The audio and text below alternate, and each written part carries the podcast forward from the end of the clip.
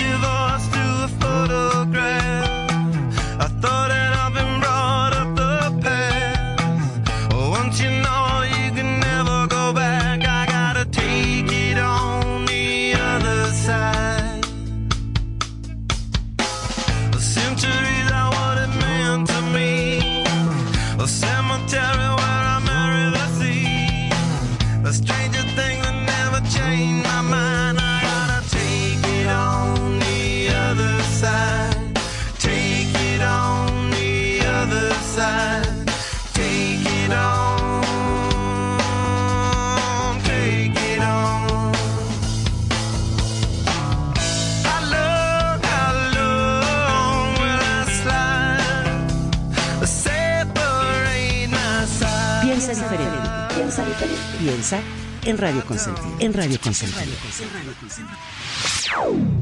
Radio Consentido y Renegado Sounds Productions presenta su programa Las Notas de tu Vida.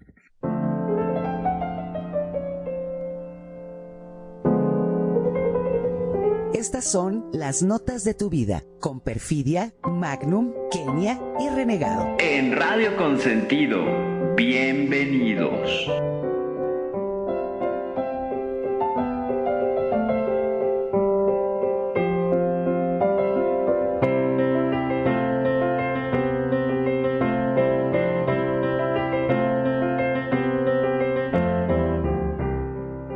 Escuchar es volver a vivir. Las notas de tu vida.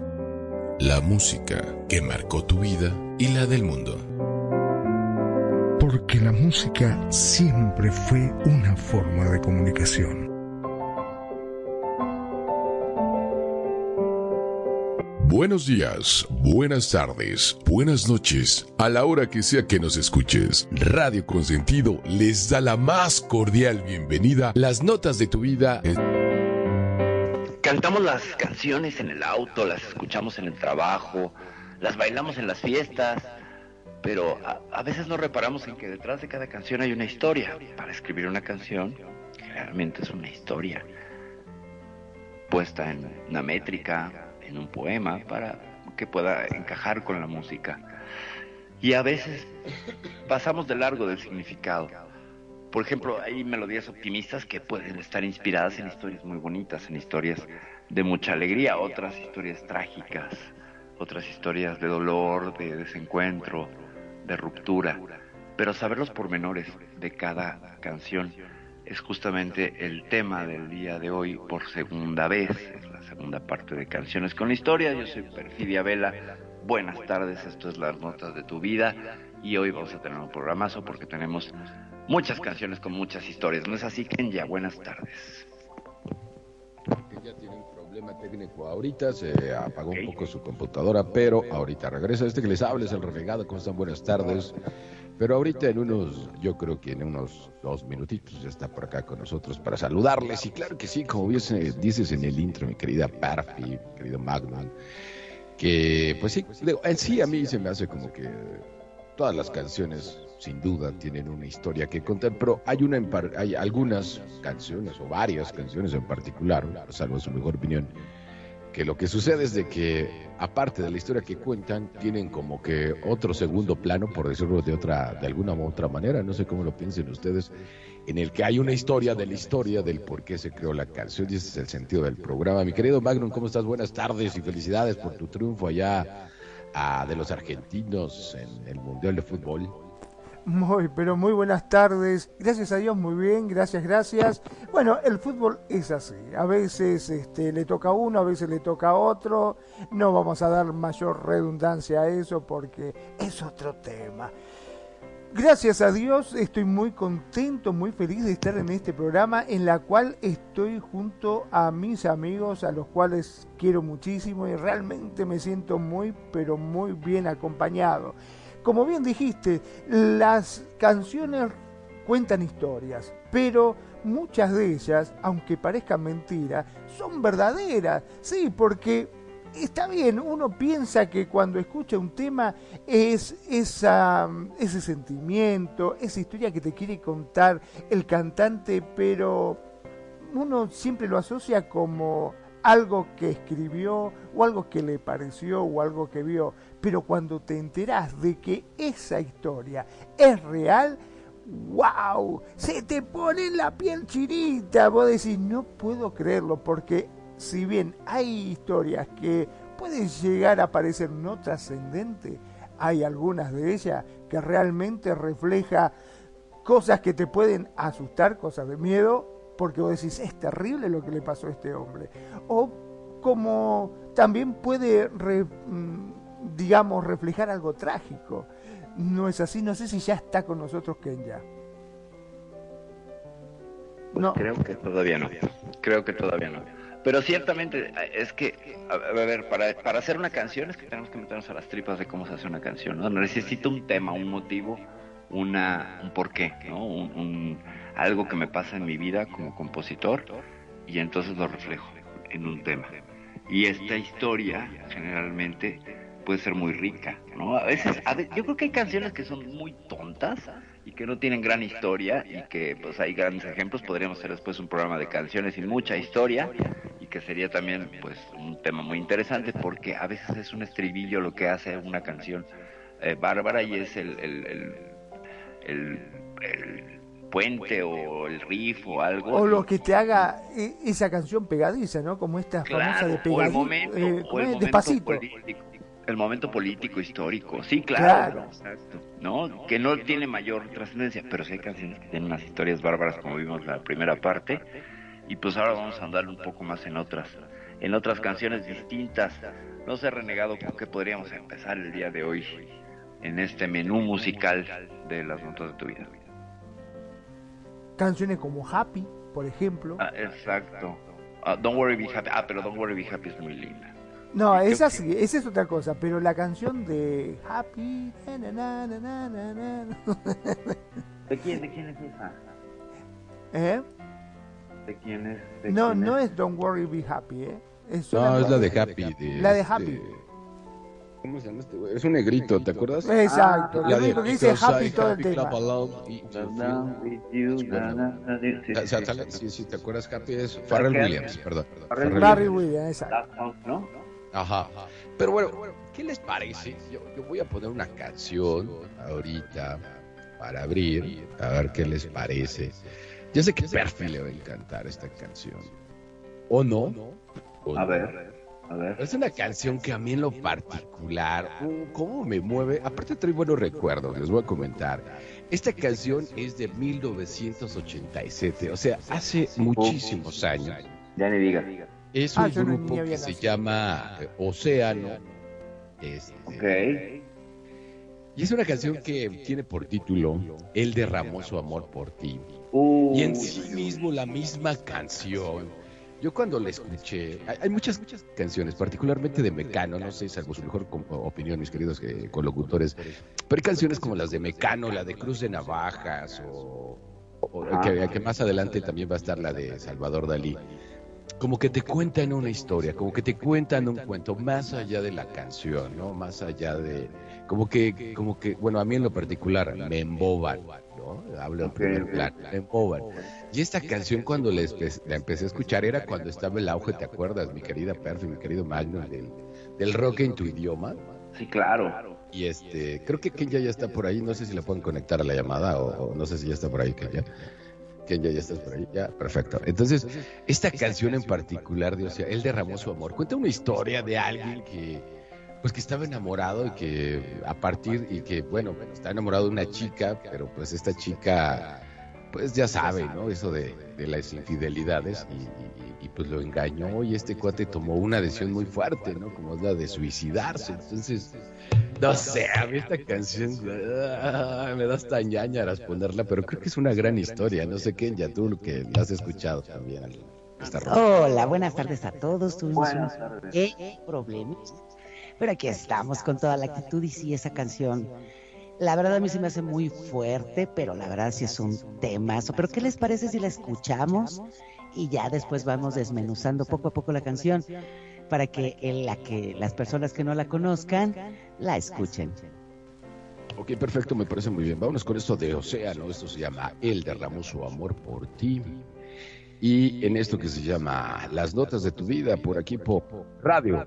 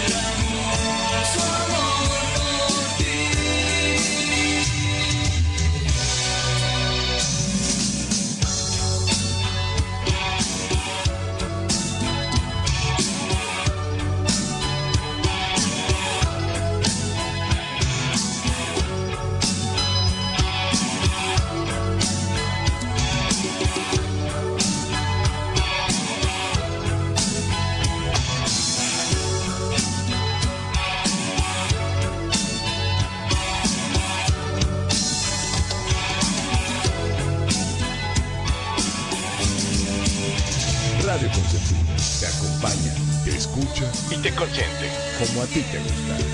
somos Radio Consentido.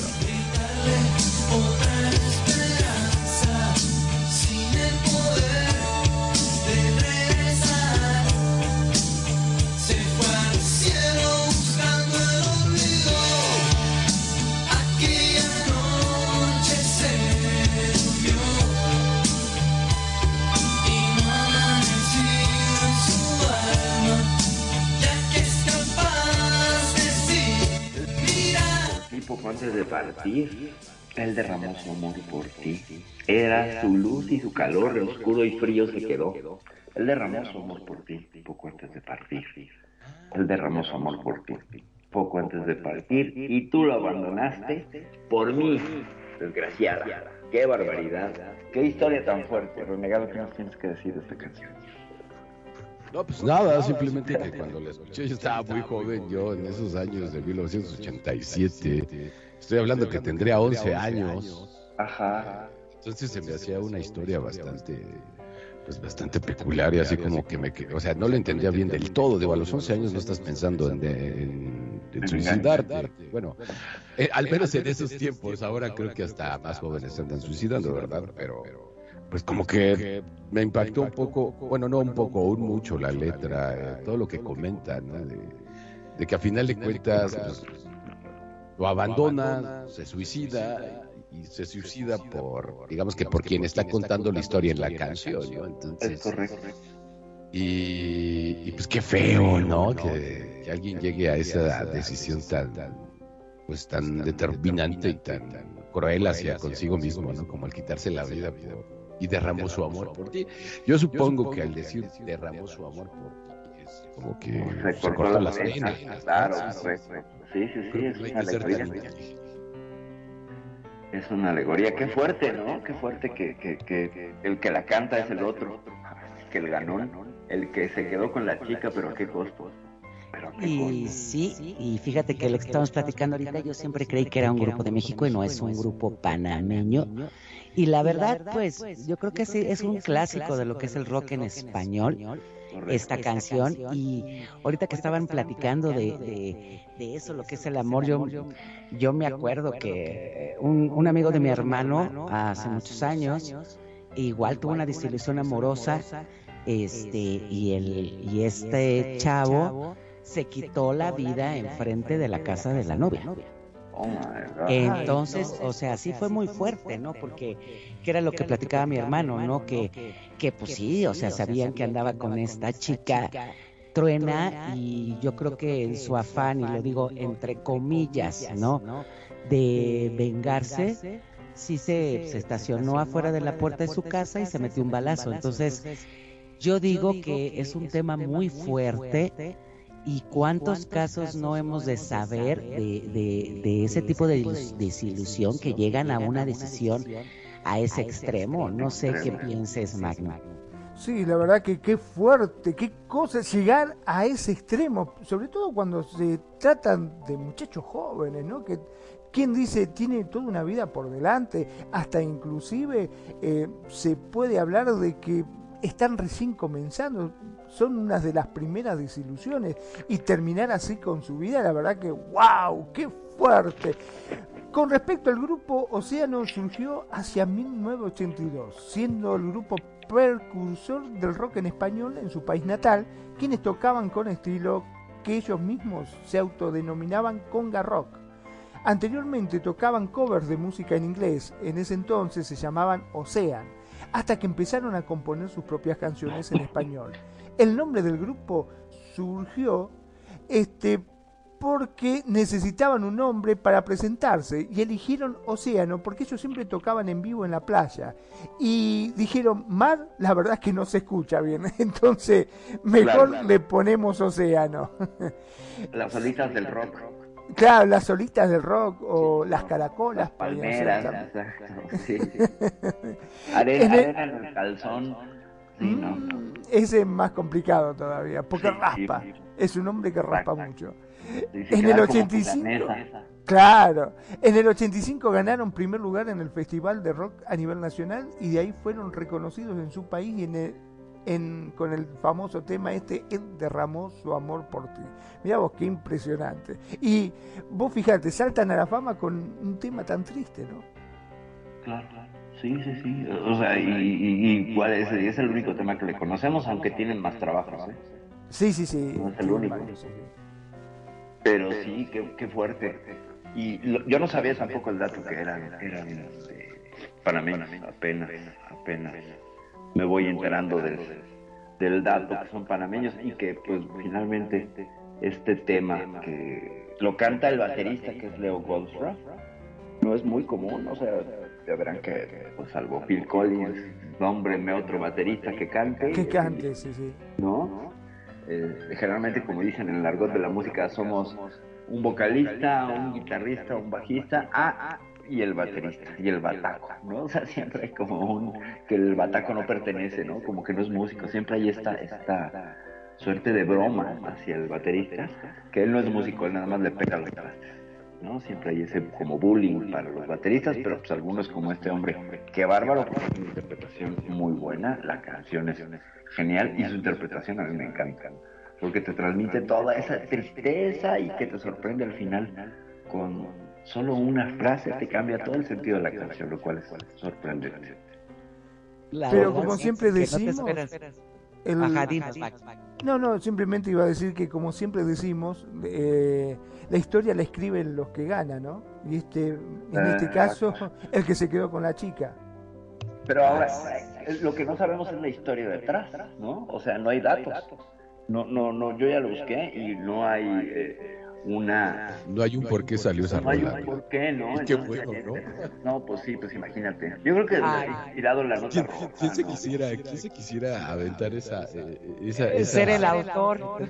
¿quién, ¿quién, se quería, ¿Quién se quisiera echar esa... Adjudicar ese tema, ¿no? Sí, echar, esa moneda, echar esa moneda en la uña, ese trompo en la uña, como decimos en México, decir, ah, yo le escribí porque al que la cambiaron lo fui yo. No, no, es que qué hijo de tu, qué barbaridad. Pero a ver, tengo una pregunta, ¿esa relación ha sobrevivir?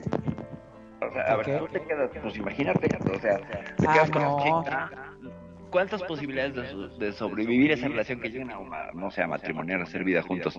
Siempre va a estar esa sombra, ¿no? De tu ex. Sí, no, oye, no, y aparte dices, oye, pues, o sea, obviamente vamos a suponer y estamos haciendo nuestra historia aquí, ¿no? Ella lo dejó, tú no sabes si ya andaban desde antes, él se dio cuenta y, se suicidó. O él se metió en esa relación. Y de una u otra forma, la verdad, o sea, yo creo que una relación así como bien dices, ya que fuera una historia que la hayan de la vida real, siempre va a estar eso y la sombra de esa persona. ¿Y qué garantía te da que a ti no te lo haga, no? Claro, claro. tú no sabías si ella se quería salir de la relación y te agarró de puente, ¿no? O sea, yo creo que, o sea, ya viéndolo fríamente como lo planteas, mi tuet, perfil, yo creo que la verdad esa relación yo no les daba futuro. No, pues no, imagínate. Y luego menos con que derramó su amor por ti, pero a mí me andan jalando las patas en la noche, ¿no? Porque... claro. O sea, ahora sí que la sombra y se convierte en ser sombra y se debe estar ahí asomando por las ventanas, en las esquinas qué miedo, porque además cargas con eso. O sea, no puedes hacerte eh, tripas corazón y decir, ay, soy bien cínico y me quedo contigo, Ahora, pero tampoco, la canción tampoco habla de que este cuate sabía, a lo mejor se enteró después. Y de ahí y es como reclamo, ¿no? O sea, ajá. Y ahí termina la relación. Sí, claro, porque tampoco estamos tampoco estamos seguros de de que, este, de que a lo mejor el chico que escribió la canción, en este caso el que se, y, y, y, tú lo abandonaste por mí, a lo mejor al chico que, bueno, el que, se quedó con la chica, a lo mejor ni sabía y después por el suicidio se, enteró y escribió la canción y, y si sabes que yo no voy a cargar, bueno, yo al menos en lo particular, en mi sano juicio, yo jamás permití, no, no estaría con una persona así, yo, yo, no quiero que Estás en plena intimidad y se te aparece el muerto ahí. Mamita querida, ¡ah! con que ve eso que estás haciendo vos, yo lo hice primero, le va a decir el otro. Pero bueno, pues no salgamos del tema. Quedémonos con canciones tristes. Y qué mejor con algo de Radiohead que se llama Creep. Mi querida Perfi. Yo me sé la historia, pero a ver, cuéntame tú, por favor. Nada más y nada menos que este rolón del disco Faldo Honey, que los mismos eh, integrantes de Radiohead ya no quieren tocar, están que ya no se la piden, etcétera. Entonces es un milagro que veas que Radiohead toque Creep fue tan famosa, tan tocada, tan eh, publicitada que se hartaron, que terminaron hartos y que Tom York pues ya no quiere saber un carajo de cantarla y que si pueden llegar a molestar si se las piden. De hecho ellos en, su eh, contrato dice que no les pidan creep, por favor. Ya llegó a un tema incluso legal. Tocamos todas menos esta. Si quieren escucharla, pues ahí hay muchas versiones en YouTube o descárgala en Spotify, pero nosotros ya no la tocamos en vivo. Y pues después de escucharlo vamos a ver por qué.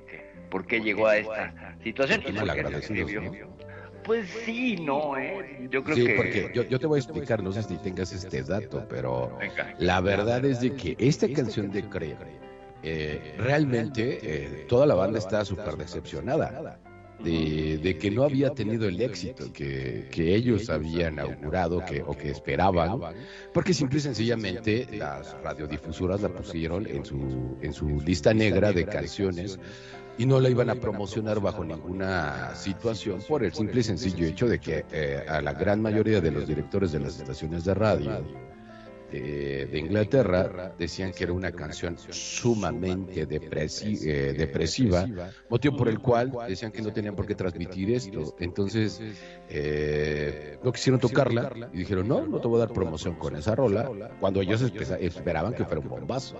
Y esa es una gran historia detrás de esta canción. Y ahora que fue famosa...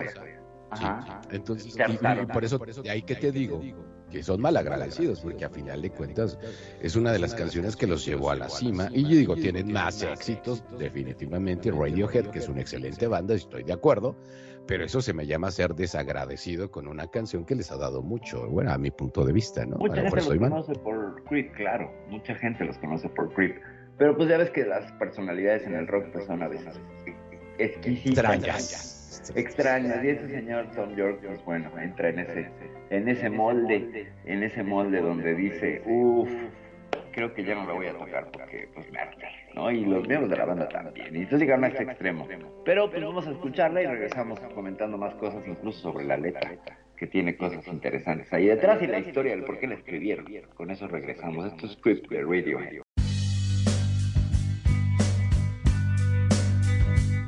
Piensa diferente. Piensa diferente. Piensa en Radio Consentido. En Radio Consentido.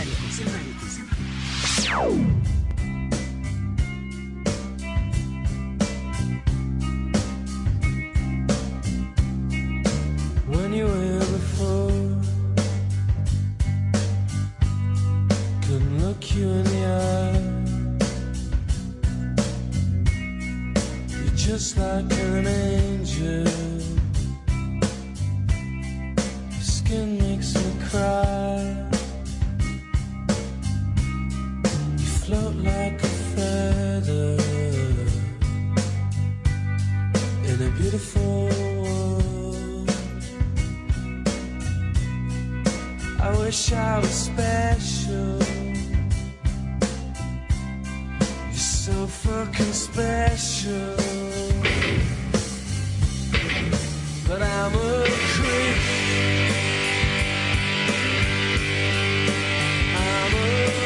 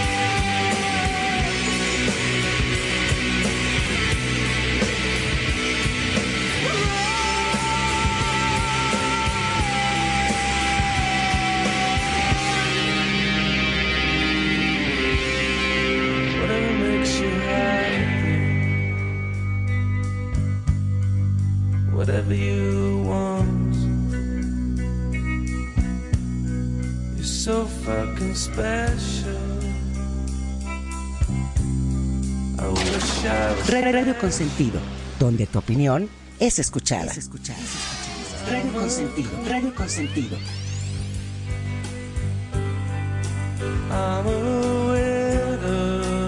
Cuando estuviste aquí antes, yo no pude mirarte a los ojos.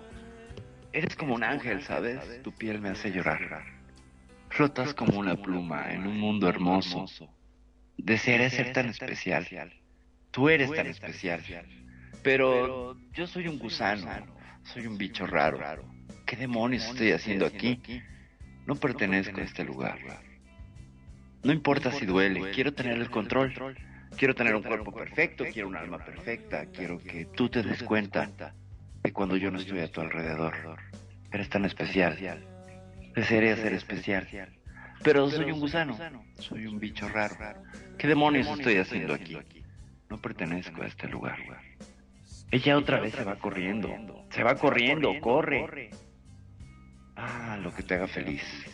Cualquier cosa que quieras. Eres tan especial. Desearía ser especial, pero soy un creep. Soy un weirdo.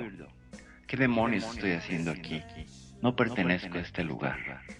No pertenezco a este lugar. Esta es la letra en español de creep.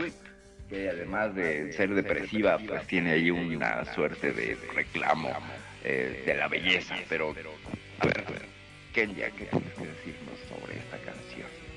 Pues yo te voy a decir algo, yo creo que sí, como bien dices, es un reclamo a muchas veces al estándar que pudiera tener la otra persona, pero también, o sea, ya, si se lo ves fríamente a la canción, ya desde el momento que está diciendo, soy un bicho raro, soy un gusano, soy un... como que está idealizando a la otra persona, a lo mejor era una mujer muy guapa o un hombre muy guapo, pero, o sea, él también de una u otra forma ya está minimizándose hacia la persona que le gusta, no sé, yo lo veo así, ya desde el momento que vas con la actitud de soy un bicho raro y qué feo estoy y mátenme porque no valgo nada, ya valió. No, no sé qué, pre- no sé qué piensas, Magno. Bueno, sí, la verdad que sí. Este, ¿A quién no le ha pasado eso, no? A mí, por ejemplo, me ha pasado de que hay una chica muy bonita y alguien cuando era joven, digamos, cuando estaba en carrera, y mi amigo me decía, che, ¿por qué no le encara? Estás loco, mirá qué bonita, que ¿qué me va a dar bola a mí? Olvídate, no, no me animo. Podríamos decir que se refiere a un fenómeno marginado social. Alguien que no encaja muy bien con los cánones de la sociedad que se considera normal, ¿no? Todos hemos conocido a alguno o alguna creep en la vida real o en la ficción. Pensemos, por ejemplo, en Jonathan Byers, de Stranger Things. Incluso la expresión derivada creepy se ha vuelto muy popular en los años recientes. Sin eufemismo, Tom York plasmó en las letras de Creep lo que casi todos hemos experimentado en algún punto. El sentirse poca cosa, el sentirse indigno del amor de cierta persona que está fuera de nuestro alcance. Digamos que está en otra liga. En otra. Exactamente. Es un canto netamente autocompasivo que exhibe sin reparo la miseria, la miseria emocional por la que atravesaba su autor. La brutal sinceridad es el factor clave de este clásico. Cuando uno escucha cualquier versión en directo de aquellos años, es fácil darse cuenta de que George siente cada palabra, cada verso. Digamos que cada verso representa para él una flagelación autobiográfica. Y quizás no se refiera en específico a la desconocida joven que inspiró el tema, sino que bien podría ser un retrato de la vida amorosa del cantante hasta ese mismo momento. ¿Qué opinan?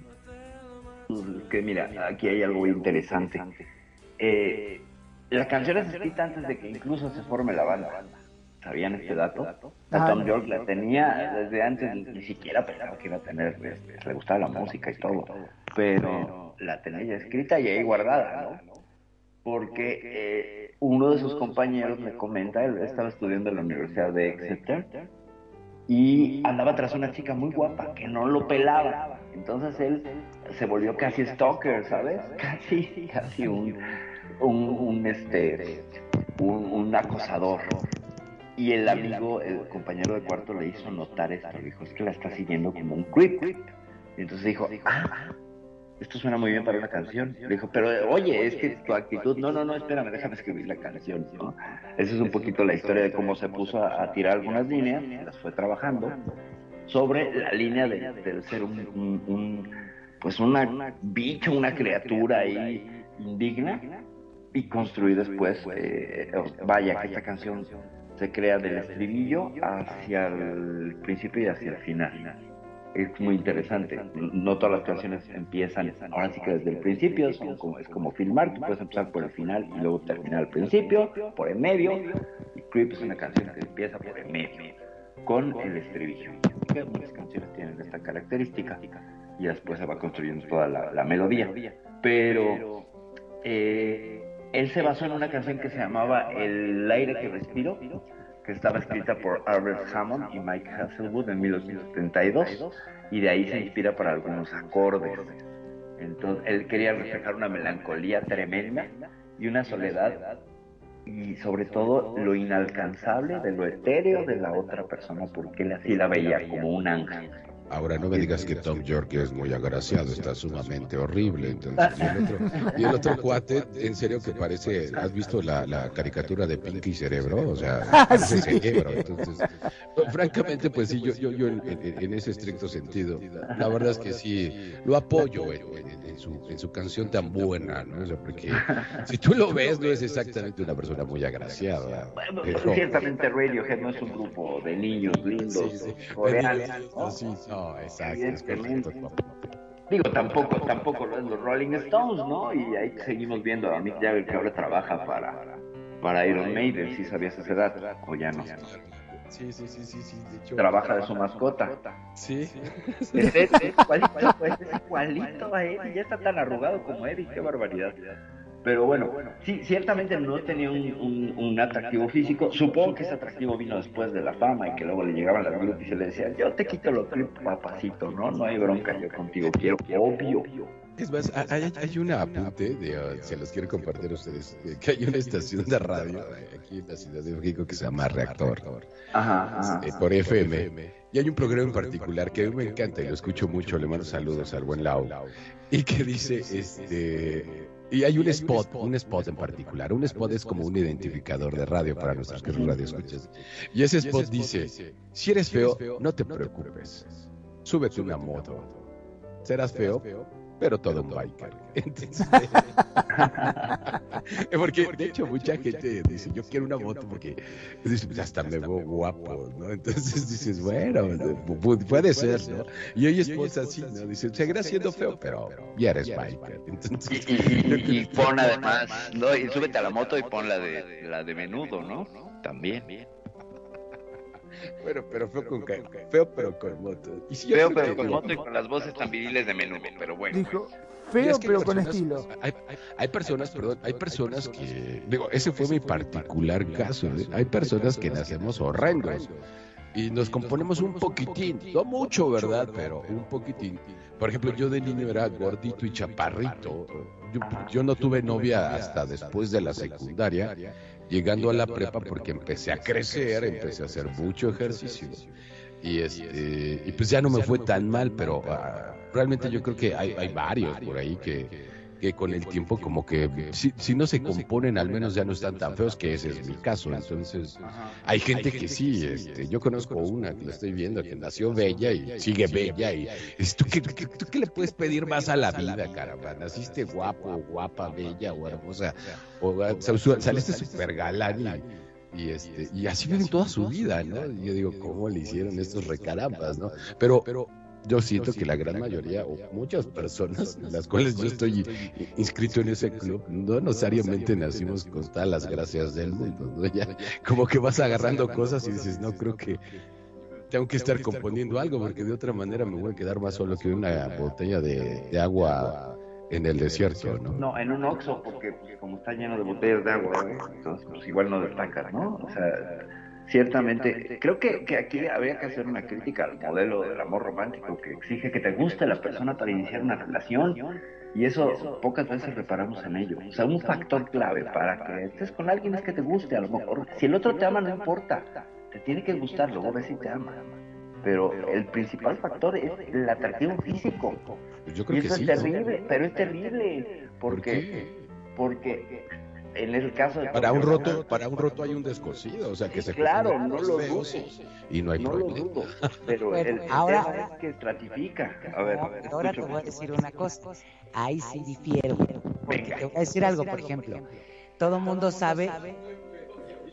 No, no seas sonso. Que di- lo que está diciendo mi tuet es que primero tiene que gustarte para empezar una relación.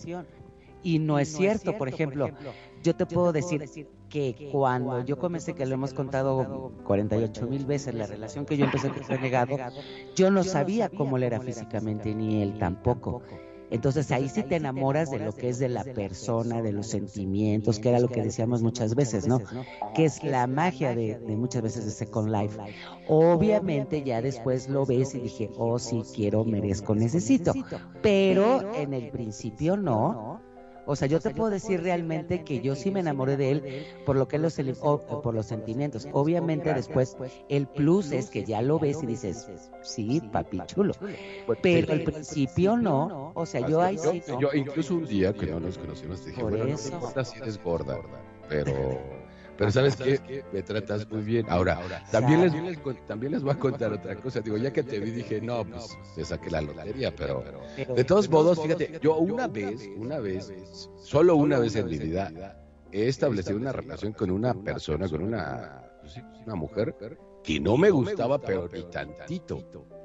Y salió lo mismo que andar con una guapa, entonces dije, no, mejor con una guapa, de todos modos termina siendo lo mismo.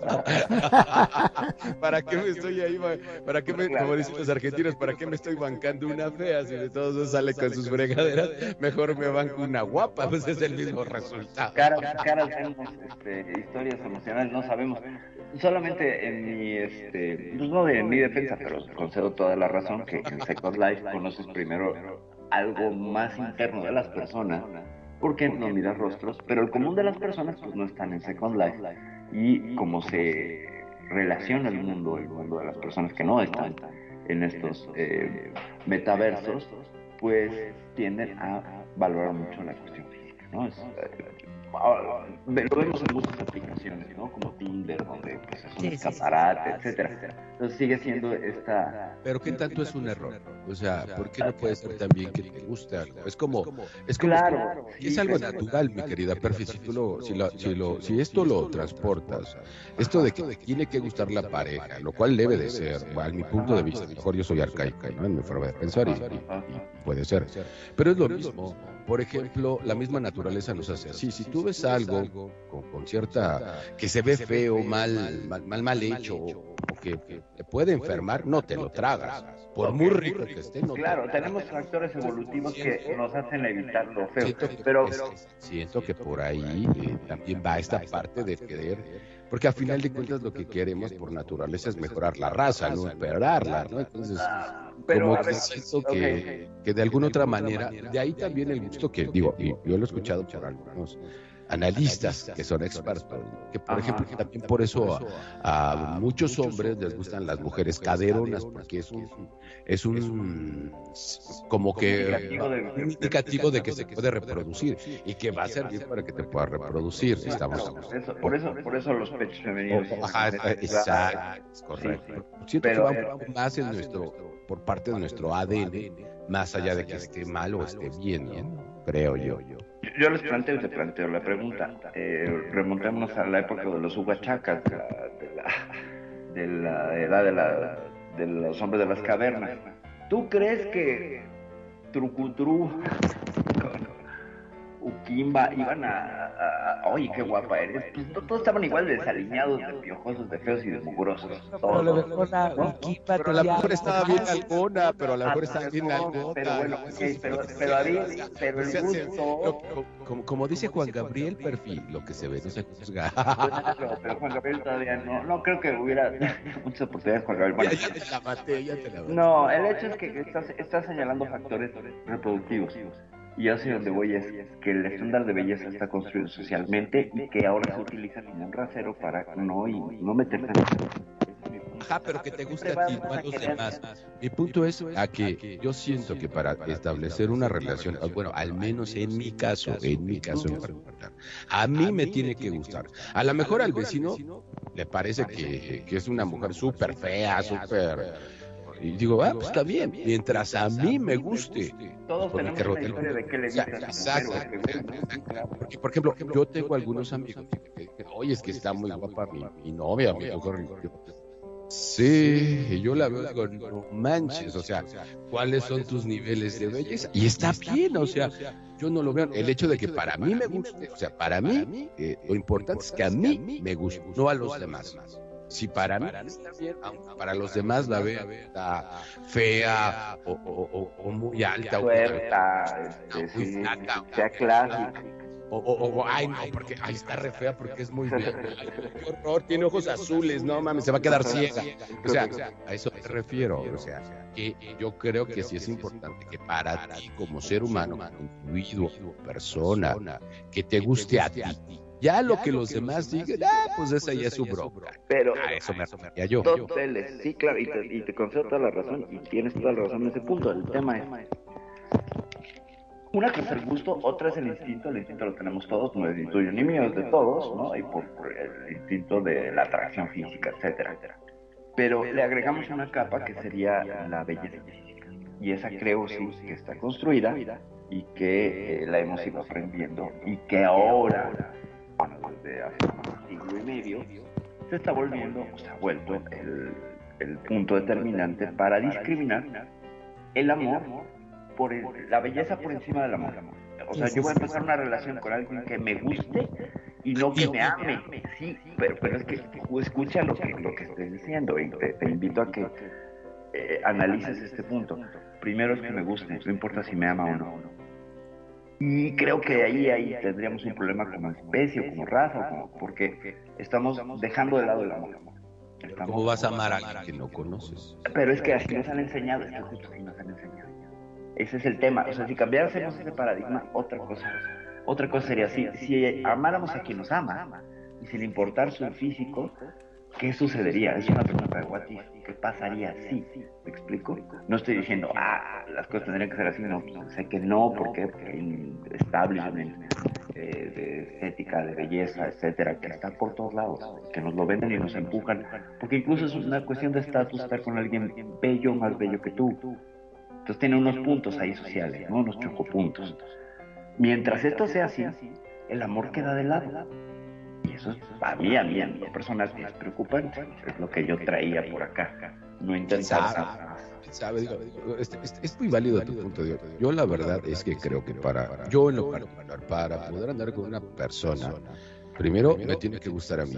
Y la segunda es de que yo y, bueno, ella, en este caso, ella y yo nos podamos enamorar, porque de otro caso terminamos siendo amigos, porque yo no voy a estar con una persona que por muy bella que sea, eh, no esté enamorada de mí, o que yo no me pueda enamorar por muy bella que, que esta persona sea. Sea, tendría que, que- es otra situación que también entra en, en ese juego misterioso de la vida, ¿no? Que de repente, eh, pues, digamos que como como dicen por acá en México, ¿no? Se juntan el hambre con las ganas de comer y se hace algo muy bonito, ¿cierto? Porque de qué te sirve que, que te amen si tú no puedes amar a esa persona. Eh, eh, ya, independientemente de que esté fea o bonita, simplemente dices, es que sabes que tienes algo que pues que a mí no me llena, ¿sabes? o sea, o que siempre, oye, pues, si cada rato me va a estar regañando porque hago programas de radio, los sábados tengo que estar con mis amigos, es que a mí me choca que estés en tu mundo raro del internet. O sea, y es algo que a lo mejor puede alejar. Correcto, correcto. Yo tengo una historia con una bonita que me decía, no te metas en Second Life. Estaba bonita, muy bonita. Y pues ni modo, ya no está, ¿no? Eh, yo creo que, si nos ponemos un poco del lado de Tom York, pues estaría muy padre que, que valoraran el amor por encima de la belleza física. Y entonces creo que no tendría mucho sentido. Ciertamente. Pues sí. Pero ¿qué les parece si vamos a otro Vamos a tema? otro. Sí, sí. Vamos con algo que nos propuso por aquí la bella y hermosa Kenya. Y ahí sí puedo certificar que ella sí es bella y enferma. Enferma y hermosa. Entonces, ¿por qué enferma? ¡Opa! ¿Qué pasó ahí? A ver, a ver, a ver, a ver, a ver, a ver. Es que me está hablando, me está hablando aquella cual y luego Fermina. Está bella y hermosa. Ella sí es bella y hermosa, la bella Kenya. Bueno, ahorita el corte Vamos vamos con a algo. Vamos con algo que se llama el señor es Billy Joel, yo sé que lo conocen, y se llama Piano Man, Piano Man, Piano Man, y no sé si lo quieras hablar al respecto, mi enferma. que ya- Una enferma, hermosa. Este, pues miren, a mí la verdad, esta canción a mí me encanta. Y aparte, pues sí, es, es sobre la historia de, de Billy Joel, que él empezó tocando en un, en un bar. Y todo lo que él tenía que, que, que, que no sufrir, pero dice que para él fue muy fuerte el estar ahí, ¿no? Porque, porque él tocaba y la gente realmente no lo escuchaba. Entonces era pues, como, como muchos nos ha pasado que vas a un bar o alguien está, no sé, a lo mejor cantando, a lo mejor este, tocando el piano o algo, como que lo oyes de música de fondo. Entonces, toda esa historia es lo que Billy Joel al principio vivió este, en su carrera de, para poder convertirse en lo importante y el icono que es en la música este Billy Joel. Pero ¿qué les parece si vamos con esta canción de Piano Man?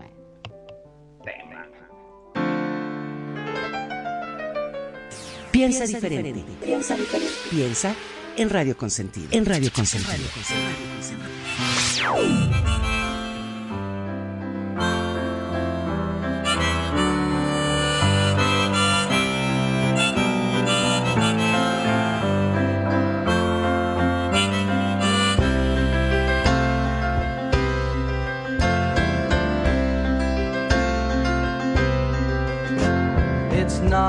O'clock on a Saturday. A regular crowd shuffles in. There's an old man sitting next to me, making love to his tonic and gin.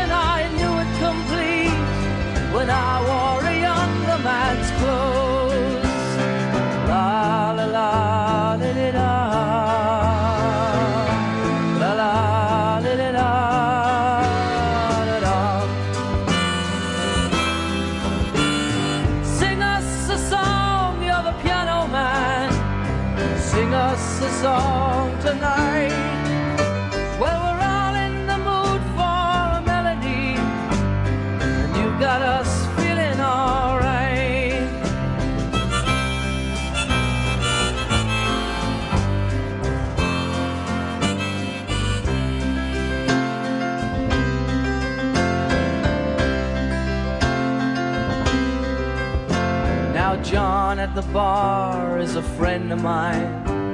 He gets me my drinks for free. And he's quick with a joke or to light up your smoke. But there's some place that he'd rather be.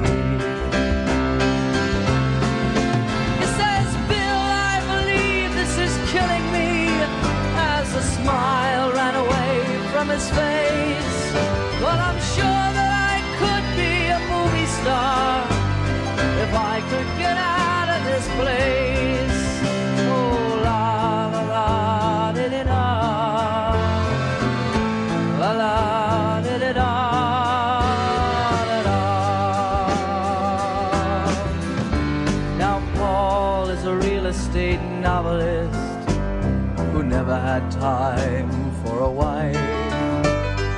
talking with David, who's still in the Navy and probably will be for life.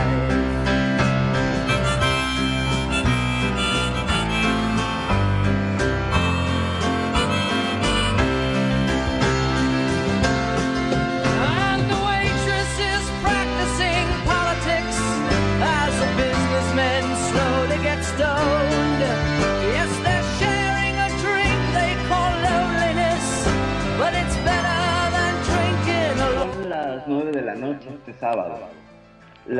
El público en general empieza a entrar. Hay un viejo hombre sentado junto a mí, haciéndole el amor a su tonic and. Él dice, oh, ¿me puedes tocar una canción? Eh, no estoy muy seguro de cómo iba, pero era una canción muy dulce y si me la supiera completa, me la sabía cuando usaba ropas de un hombre más joven. La canción iba así. La, la, la, di, di, da, da, da, da, da, da. Cántanos una canción. Tú, hombre del piano, cántanos una canción esta noche. Porque sabes, todos estamos en el mood para una melodía. Y tú nos estás haciendo sentir especiales. Ahora John, está en el bar y es amigo mío, él, él me trae unas bebidas gratis. Él es rápido con las bromas y es bueno encendiéndote tu cigarrillo. Pero él debería estar en otro lugar. Él dice, Bill, esto me está matando. Y una sonrisa desaparece de su cara. ¿Sabes? Yo estoy seguro que podía haber sido una estrella de cine y poder salir de este lugar. Oh, la, la, la, di, da, da, da. La, la, la, la, la, la. Whatever. Ahora Paul es un novelista que le compran en todos lados, ¿no? Tiene tiempo para una esposa. Él está hablando con David, que está en la marina, y probablemente estará ahí en la marina por vida. Y la camarera está practicando la política y un poco el, el hombre de negocios empieza a sentir elevado, emborrachado. Y sí, está compartiendo un trago que se llama soledad, pero es mucho mejor compartirlo que sentirse solo. Cántanos una canción, tú, hombre del piano, cántanos una canción esta noche. Sabes, estamos todos en el mood para una canción. Y tú nos estás haciendo sentir muy bien.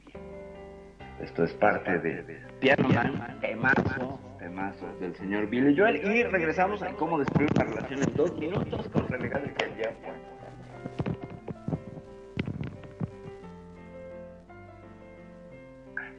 Y te dejamos solo, y sí, te dejamos solo. La verdad que me encantó el tema, sobre todo eh, es muy pegadizo, ¿viste? Ese ta, ta, ta, ta, ta, ta, ta. Sí, sí, es muy bueno, ¿no? Porque es la canción que el hombre no se acuerda y eso es buenísimo. Cómo, cómo baja este necedad la gente que llega, cántame esta canción que va así y que no se acuerda y el otro tiene que hacer magia como si fuera Rocola. Y por ahí viene la idea de, de Billy Joel de hacer esta canción, ¿no?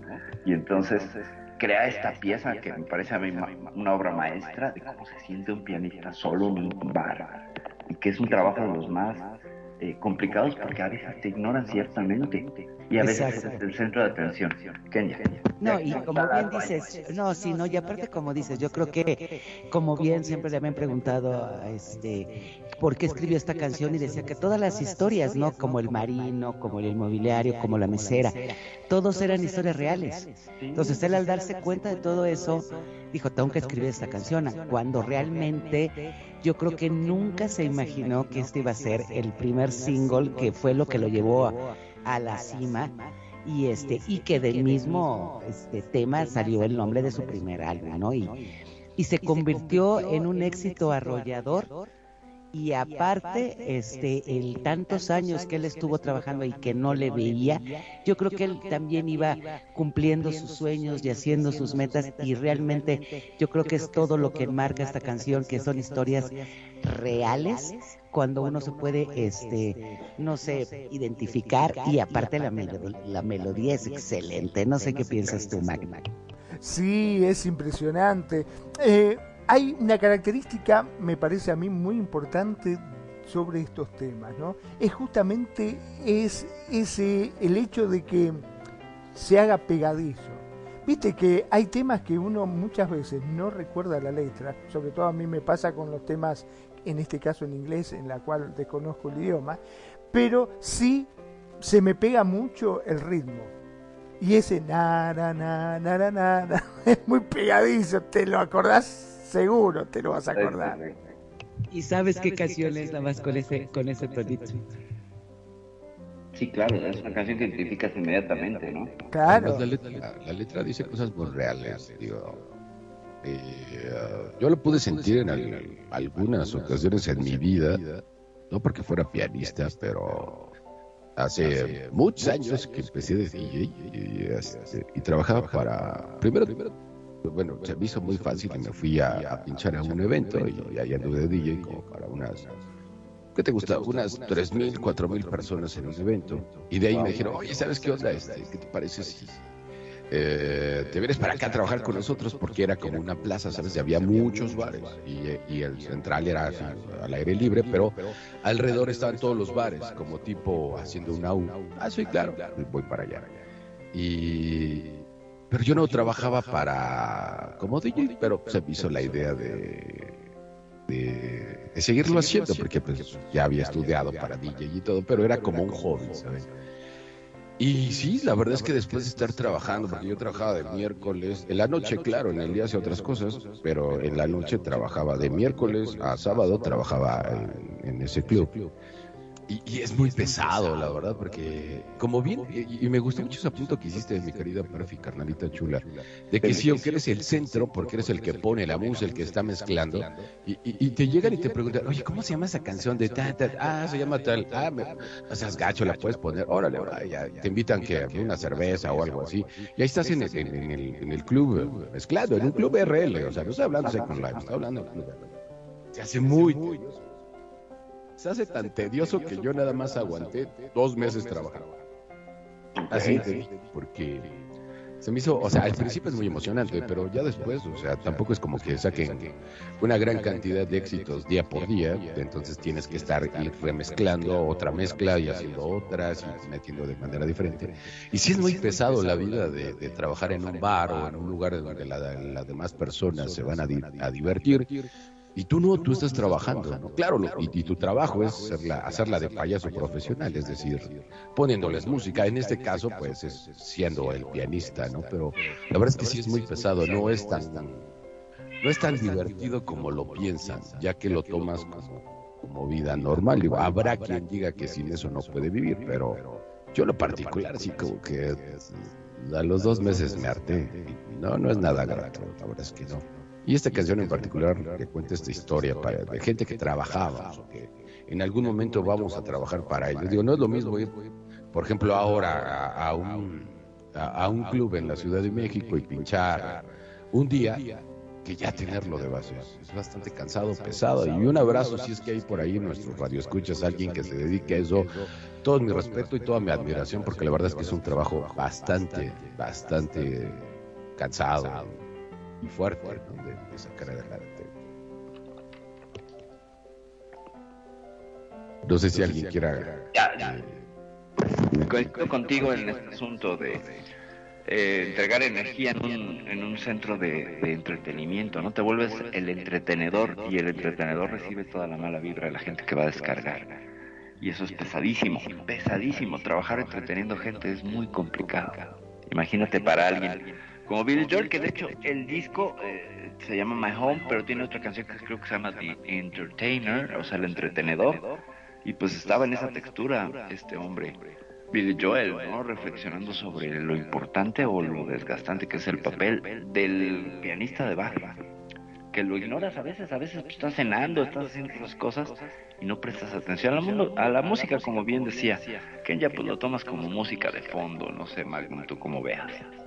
Sí, sí, la verdad que sí, es bastante, bastante difícil, ¿no? Sobre todo eh, complacer a toda la gente. Viste que no todos tenemos los mismos gustos, no todos sentimos igual y muchas veces, em, en el caso, particularmente ya que estaban nombrando el tema de los DJs, ¿no? Poder satisfacer todos los gustos a veces se torna muy complicado. Y tratar de ser el entretenedor, como bien dijiste, eh, verdaderamente hace una tarea más que difícil. Sí, claro, es pesado, es pesado, ¿no? Eh, porque pues, pues no sabes qué esperar, ¿no? Hay veces que se puede ir muy bien, otras que se va muy mal, otras que te ignoran y cargar con eso, es que no es el éxito asegurado de una banda que tiene, no se va a presentar una vez dos horas y todo el mundo va a vitorearnos. pero no lo harían dos noches seguidas. Bueno, no sé. Bueno, si, si vos te fijas, para que puedas triunfar en eso, para que puedas triunfar en eso, perdón, Magro, para que puedas triunfar en esto de, el entretenimiento, y yo se los recomiendo a todos, de hecho, en su vida personal, es tener la actitud de perro. Es decir, que sí, como bien dices, querida Pervi, que hay veces que la gente va frustrada y saca todas sus frustraciones para ponerse feliz. Hay otros que no les gusta, hay otros que sí, hay veces que te ignoran. Entonces, como que tener la actitud de perro, es decir, como que volverlo a intentar, así como a sus mascotas, que van, te echan la pelota y dices, quítate, sácate de aquí, no quiero jugar contigo. O y a veces que sí, le agarras la pelota, se la avientas y estás de buena, si tuviste un buen día. O, o no, y simplemente estás tranquilo y dices, ándale, pues ya no estás molestando, te aviento la pelota. Pero el intentarla, ¿no? Y, y, que no te pongas esa personalidad como de que eh, el error es tuyo cuando no debería ser tuyo. Eso lo leí en un libro que se llama este, Vendedores Perros y creo que es una buena actitud de vida. El hecho de que no te eches la culpa. Si alguien te trata mal, si tú quieres vender algo o quieres, pues, que en este caso es un, es un servicio como, como el cantar, como el poner música, como el tocar, ¿no? Este, no es tu problema. Ellos tendrán sus problemas y eso es suyo. Mientras no lo interiorices, lo, lo interiorices como que es tu problema, el que tú estás fallando, puedes presentarte al siguiente día y al siguiente día. Y habrá días buenos y habrá días malos, pero tener esa actitud de seguir seguir buscando que la gente te mande la pelota para que juegues con él. Y ese es a grosso modo algo de lo que habla este libro que a mí me encanta en lo particular, que se llama Vendedores Perros. Ya lo había referido antes, ciertamente. Eh, ¿Con qué seguimos? Que veo por ahí que ya tenemos letra. Vámonos, vámonos por, vamos con una canción que nos pidió. A ver, preséntate favor, Isabela. Y nos pidió algo de Michael Jackson, que se llama okay. They Care About Us. A ver. Hello, pues es una canción que a mí me gusta mucho. En general, Michael Jackson como músico me parece bastante impresionante, entonces ya es una canción que escribió tras las acusaciones que tuvo sobre su abuso a menores. La escribió como una protesta ante la policía estadounidense. Wow. Wow. Qué importante eso, ¿no? la verdad que, que o la de Scream, ¿no? Este, o también fue esa. La que canta con la Toya. Este... Ah, sí, también. Eh, de hecho, gran parte de su disco de, de History tiene varias canciones justamente que son como una protesta ante las autoridades estadounidenses sobre cómo se le ve a los artistas, o sea, al verlos como producto. Me parece que él con su música logró transmitir todos estos sentimientos de frustración, especialmente con They Don't Care About Us. Ok pues vamos a ella. vamos al tema y, y, regresamos con ello. ¿Les parece bien? En eso que es Radio Consentido, las notas de tu vida. Michael, eles não ligam pra gente.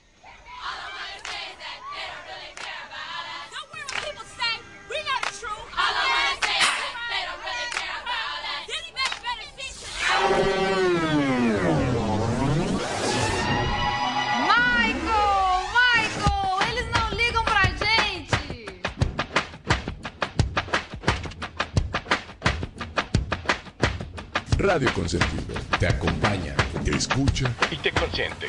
Como a ti te gusta. Vos somos Radio Consentido.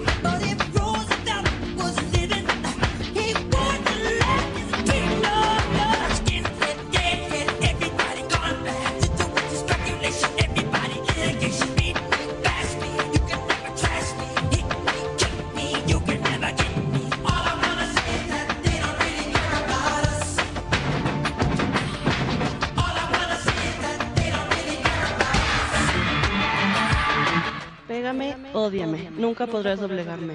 Guárdame rencor, hazme estremecer, nunca podrás matarme. Házmelo, demándame, todo el mundo lo hace. Pégame, trátame como a un judío. No me preguntes si soy negro o blanco, todo lo que quiero decir es que realmente no les importamos. Esas son algunos de los versos que pone en su canción Michael Jackson. Como estábamos mencionando antes, yo siento que esta canción, la composición musical, o sea, en general se nota como este resentimiento, como esta ira, esta desesperación de, de esto no es justo, o sea, me están tratando como un animal, básicamente. Sí, sí, sí, sí, Es que sí, la canción está muy fuerte. Yo cuando vi la letra dije, esto suena como a, como a una canción, no sé, como Blink 182. Y cuando busqué y vi que era Michael Jackson, dije, ok, wow, wow, qué fuerte. Es un reclamo muy poderoso.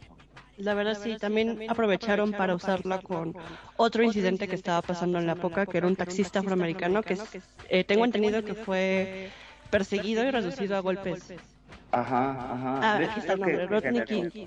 Rodney King, que generó toda una serie de disturbios, no sé si en Detroit o en Atlanta, no me acuerdo, que fue uno de los primeros de los primeros casos que, que pues puso el foco en la brutalidad policíaca eh, racial en Estados Unidos y que pues nos llevó a cosas como hace un par de años el Black Lives Matter, ¿no? las vidas de los de las personas negras cuentan con este otro incidente también, donde pues, suelen reducir a los negros considerando que son delincuentes solo por el hecho de ser de diferente piel. Así es.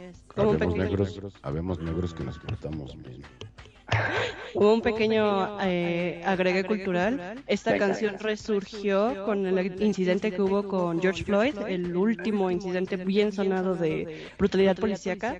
Volvieron a usarla en protestas. Entonces, nos demuestra ¿no? que a pesar de que pasen los años, hay canciones que, que se vuelven actuales, ah, exacto, que la historia se repite una y otra vez. No, no queremos aprenderla, volvemos a escucharla con la misma intensidad que cuando se estrena.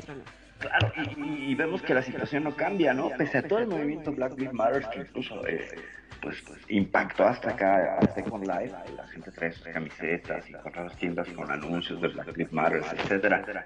Pues, pues ¿qué, ¿qué cambió?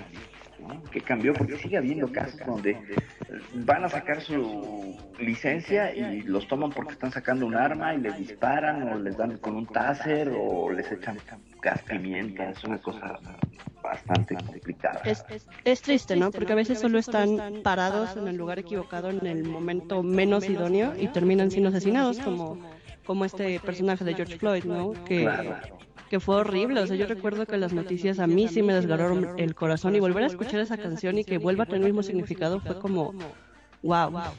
Morir asfixiado, ¿no? Por una rodilla. Qué cosa tan terrible. No, y el tipo se estaba riendo, el policía se estaba riendo. Ah, o sea, y ver esta, o sea, ver el mensaje que sigue igual de fuerte y que realmente como sociedad yo creo que no estamos evolucionando tanto como nos gustaría pensar. Seguimos siendo tan salvajes como en este en este momento con lo de Rodney King, que, eso fue en 1991. Dos mil tantos, o sigue, sigue igual, o sea, seguimos perdidos. Seguimos separados del otro. Definitivamente, pero digo, este es un caso, digamos que aislado, que movió ciertas masas.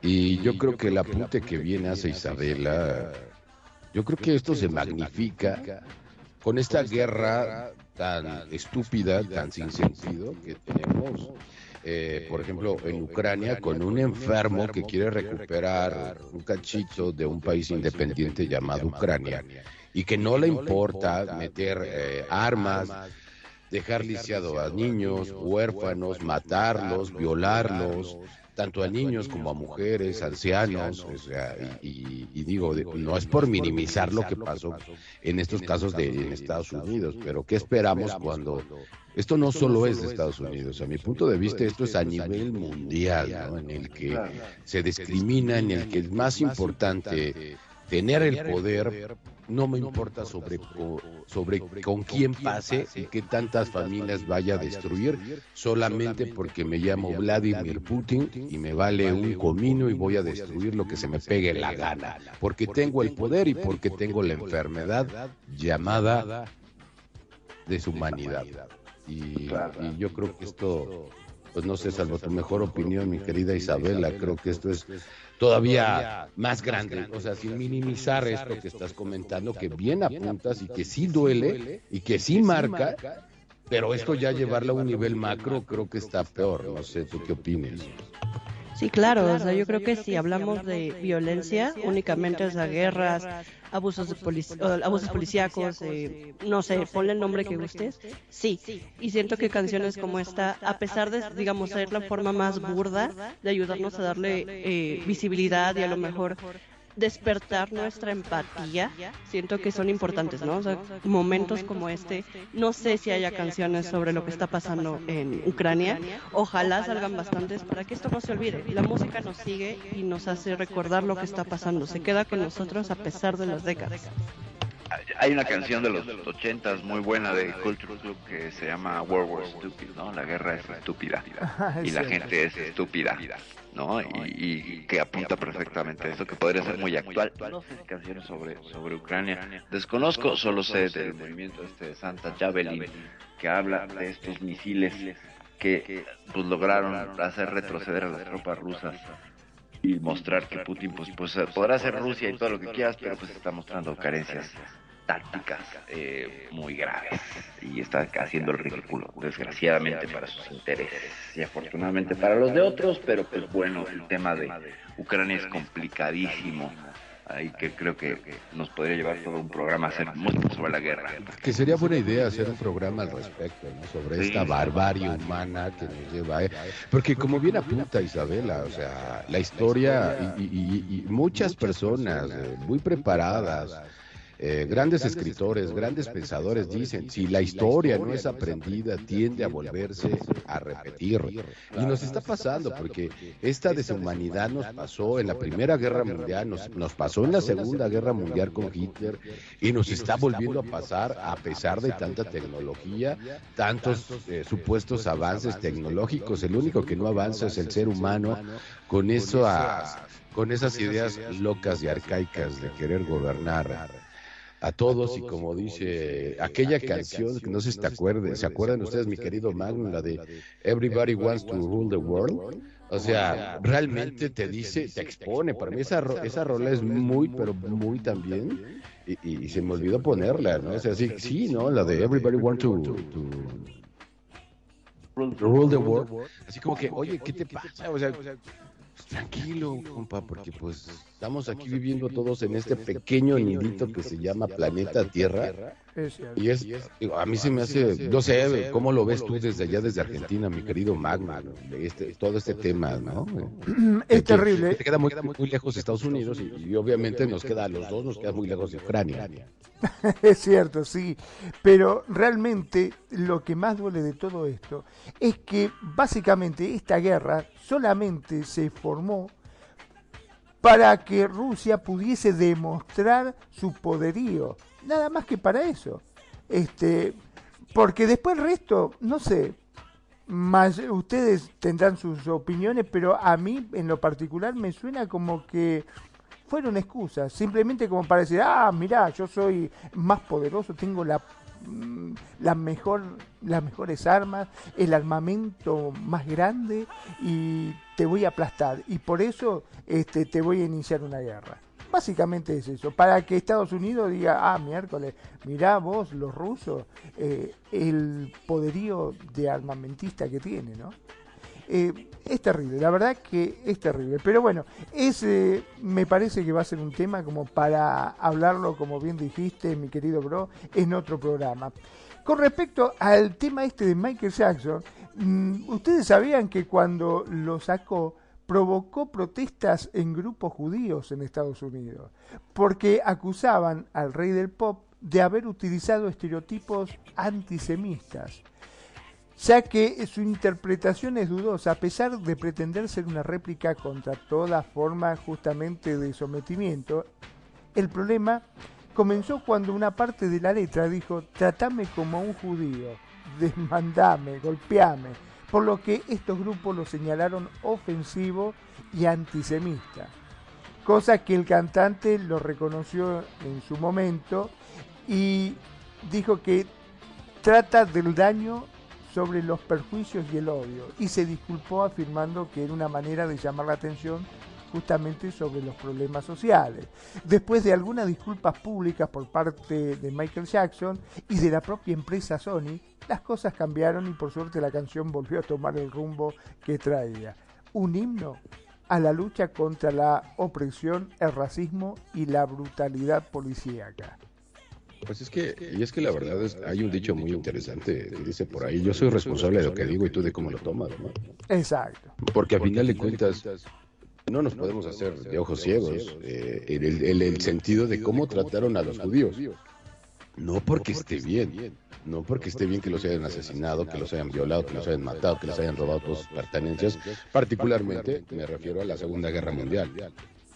Yo creo que Michael Jackson, no sé, este, Isabela, si estés eh, de acuerdo conmigo en el que yo siento, ¿verdad?, que Michael Jackson al momento de sentirse también abusado, no estaba refiriéndose a que los traten o que esté bien que traten mal a los judíos, sino a hacer eh, y levantar la mano de decir, oye, pues tratar, o sea, es, es- es porque no es porque esté bien, o al menos yo siento que en su canción no está diciendo como que está bien que los traten mal, sino me están tratando como, como a ellos los trataron en la Segunda Guerra Mundial, o bueno, eso. Sin darme posibilidad de defenderme.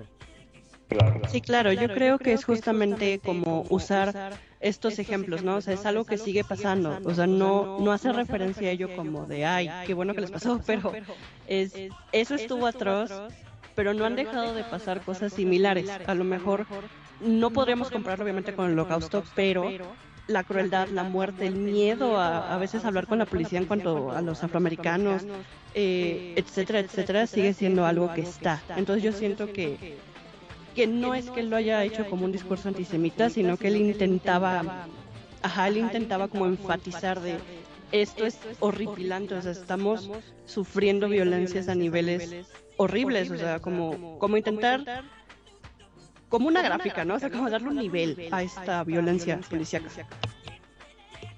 Perfecto, perfecto. Pues, ¿qué les parece si vamos con la siguiente rola? La verdad es que sí está muy bueno este tema y, y creo que deja bastante carnita en el hueso, que yo creo que ya luego habremos un programa al respecto. ¿Qué les parece si vamos con otro tema? Porque ya se nos va eh, en unos cuantos minutillos la bella Kenya, porque tiene sed. Y vamos con un tema que, que nos pidió. eh, y yo creo que ustedes lo conocen, porque aparte de todo, y yo sé que Pervis, mi carnalita chula, se va a super identificar porque vamos a hablar de un perfecto y completo loco artista que se llama Salvador Dalí. Yo sé que tiene, no porque estés loca, pero sí eres, un, No, tú- no, tú eres no, una na- persona nadie, nadie sumamente entendió artista. eso, no te preocupes. sumamente Enferma, artística. loca, ¿qué le toca a Magnum?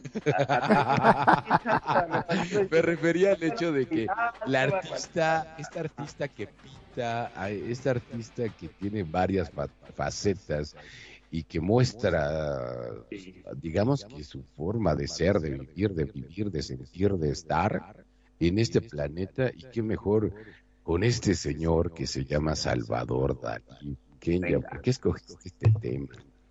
A mí porque me encanta, o sea, a mí se me hace un tema que, que enmarca todo lo que era este Salvador Dalí, que muchos le decían loco, pero era un genio, eh, o sea, exactamente como lo ponen en la canción.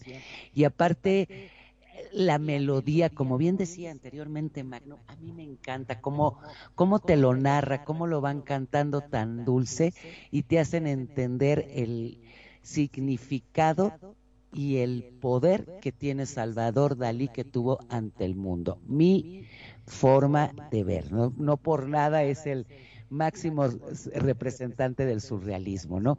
Del señor Salvador Felipe Jacinto Dalí Domenech, marqués de Dalí de fútbol. Nada más.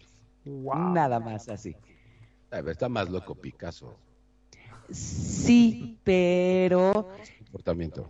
sí, pero yo siento, o sea, es que son totalmente distintos lo que Sí, ya estamos hablando del cubismo, eso es otro. Eh, ajá, pero Loco, no sé, loco, Picasso. ¿Sabían ustedes que a Picasso se le preguntaban, oye, ¿y qué pintaste? Porque no le entiendo. Sacaba una pistola y los empezaba a balasear. Lo Eso para mí está loco. Eh, sí, medio sadiquito. Más violento. más violento. Era, un, era muy agresivo. Era muy pero, sí. Ajá, y, y, como que, no sé, a lo mejor yo estoy mal, ¿no? Pero la imagen que yo tenía, por ejemplo, de Picasso, como que Picasso era más prepotente, más de soy Picasso. Y Salvador Dalí no, como que era viva la vida, viva el mundo. Yo soy dólares. Salvador Dalí. Exacto, exacto. regresando a un comentario interesante de ese De hecho, por ejemplo, y yo quiero compartirles, o sea, por ejemplo, vean la locura de Picasso. O sea, ese disparaba. Dalí no vive en la vida loca. Y por ejemplo, Perfi, si está pintando y no le entiendes la pintura, te dice, mira, te voy a explicar, bro. Entonces, es un artista con un poquito más de tranquilidad, De para entender el arte, claro. El talento lo tienen, pero o sea, Ay, muchas ¿por qué les parece si vamos al tema y, y- y regresamos con la plática? ¿Les parece bien? Vamos con eso de Mecano, esto se llama Salvador Dalí, en esto que son las notas de tu vida, por aquí por Radio Consentido.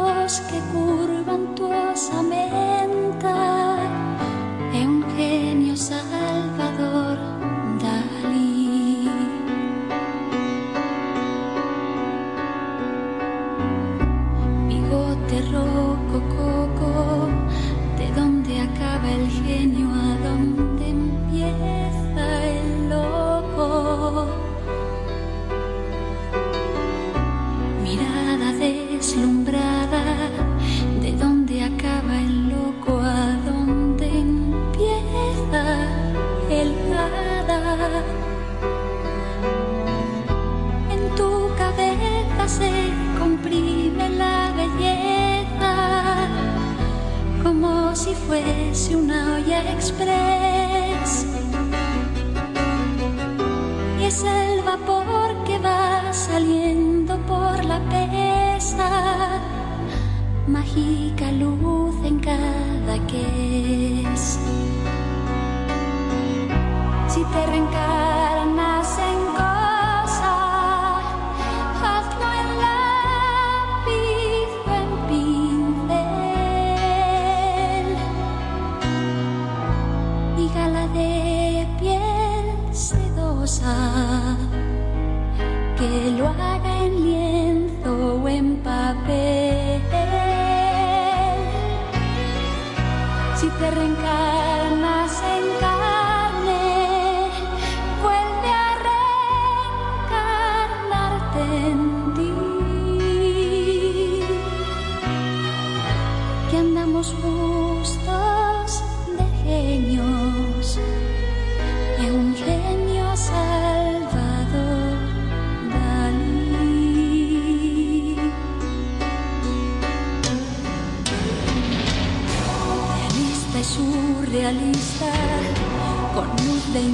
y trazo impresionante.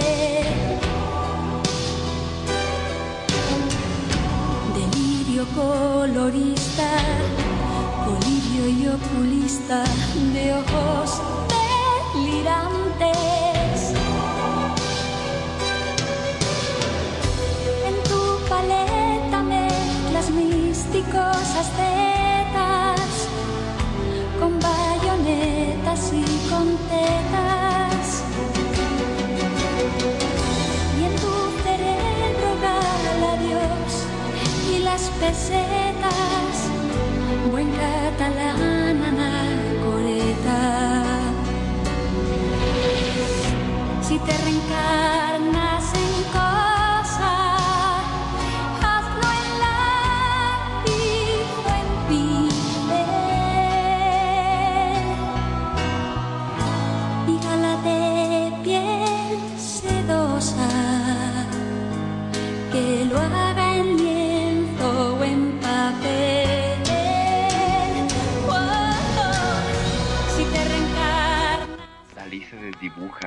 tirita su burbuja al descontar latidos. Dalí se decolora porque esta lavadora no distingue tejidos. Él se da cuenta y asustado se lamenta. Los genios no deben morir. Son más de ochenta los que curvan tu osamenta. Eugenio Salvador Dalí. Bigote rocococo.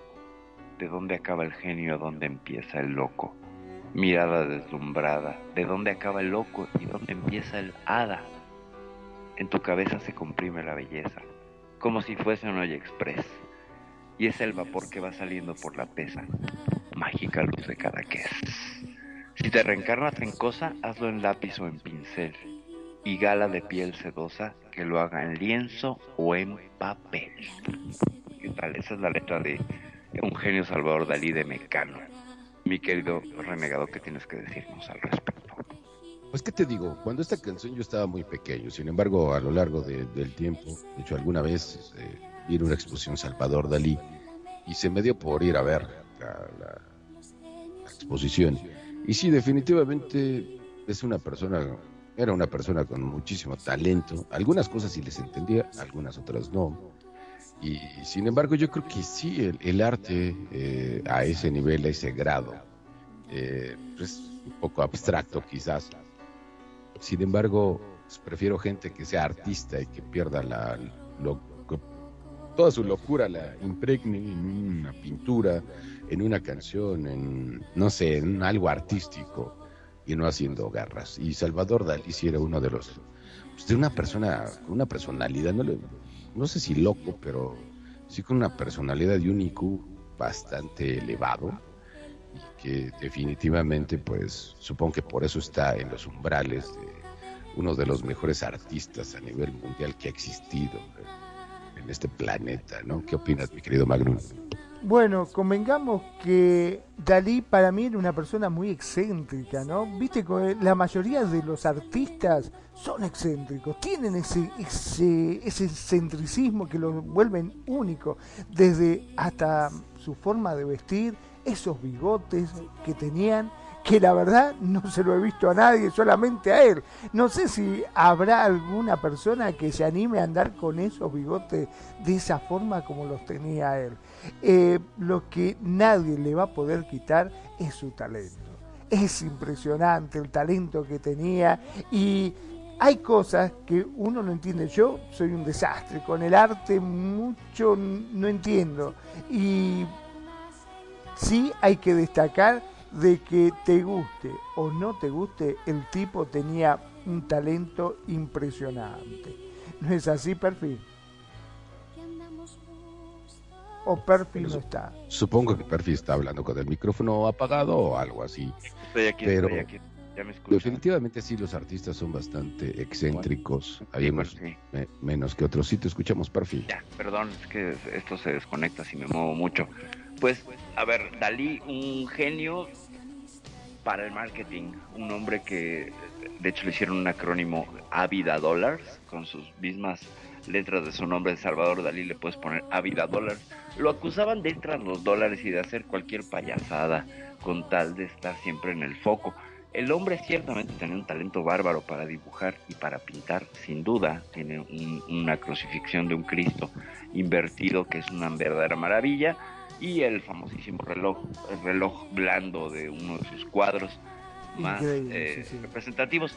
Eh, creo que como parte del movimiento surrealista, pues lo que hacían era plasmar los sueños, ¿no? Esto viene desde Giorgio de Quirico y eh, vemos como no se necesita interpretar algo porque estás a una ventana al sueño de alguien más, ¿no? Entonces, pues explicación a veces no necesita, justo te lleva a ese mundo onírico, a ese mundo imposible que tenemos que entender que aparte de que mi gato quiere opinar y que está muy contento en opinar, este, Sí, yo sí, regreso porque inclusive Entonces, levanta la voz, ¿viste? Como para tratar de Sí, taparte. Vos hablas más fuerte y ella habla más fuerte también, como para... Deje- déjenme controlarla, le voy a poner a ver los cuadros de Dalí y regreso en un segundo. Sí, por supuesto. Y de hecho, pues sí, o sea, tiene un- una gran cantidad de cuadros que digo, yo algunos ni siquiera los entiendo. Hay otros que me parecen magníficos, como los del crucifijo, crucifijo, perdón. Y digo, yo en lo particular no soy muy religioso, pero se ve padre y, y dices, órale, ¿no? Está, digo, a mí en lo, en lo particular me gusta más eh, Vincent Van Gogh, pero es de una corriente completamente diferente, ¿verdad? Eh, pero me gusta más el paisajismo, de alguna otra manera, ¿no? Sin embargo, también es un artista bastante loco que, pues, digo, llegó al grado de cortarse una oreja, ¿no?